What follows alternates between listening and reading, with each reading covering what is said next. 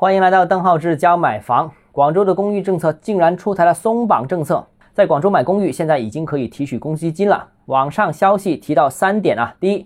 如果公寓是家庭在广州的唯一住房的话，才可以提取这个公积金。第二，如果购买外地公寓的话，需提供购买公寓所在地的无房产证明，而且还有广州的无房产证明才可以提取，就是你想买的这个地方和广州本地两个都没有，才可以提广州的公积金。第三个，房屋性质或者说规划用途有居住成分的才可以。如果你是商业的、办公的，纯粹这些用途的话，不可以啊。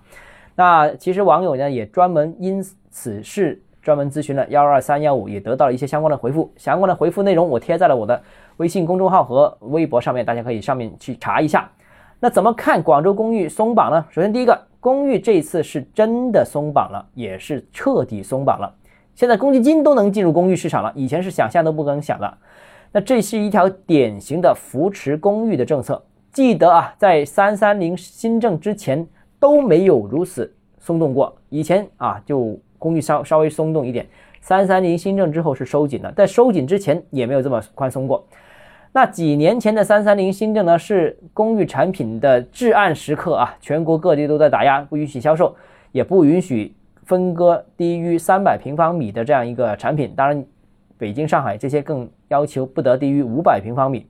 那也不允许配置厨房，不允许配置洗手间等相关的设施。但是时至今日啊，各种限制在全国都逐渐消散，深圳更是提出公寓可以呃用作居住用途，呃，如果作为公寓的话，鼓励入市，甚至建议这个加装天然气。所以呢，这个政策是一百八十度的大转变啊！源于北京的这个限购，蔓延到全国的公寓禁售政策，到目前为止已经逐步的宣布退出市场了。从开始到转向，其实整个时间用了大概也就三年左右时间。这是一次符合中央的一个纠偏，因为大城市的住宅比较紧张，房价比较高，租金也比较高，那只有公寓这种产品进入市场，作为一个有利的。有用的补充才能稳房价、稳地价、稳租金啊，所以这个是一个符合政策的一个方案。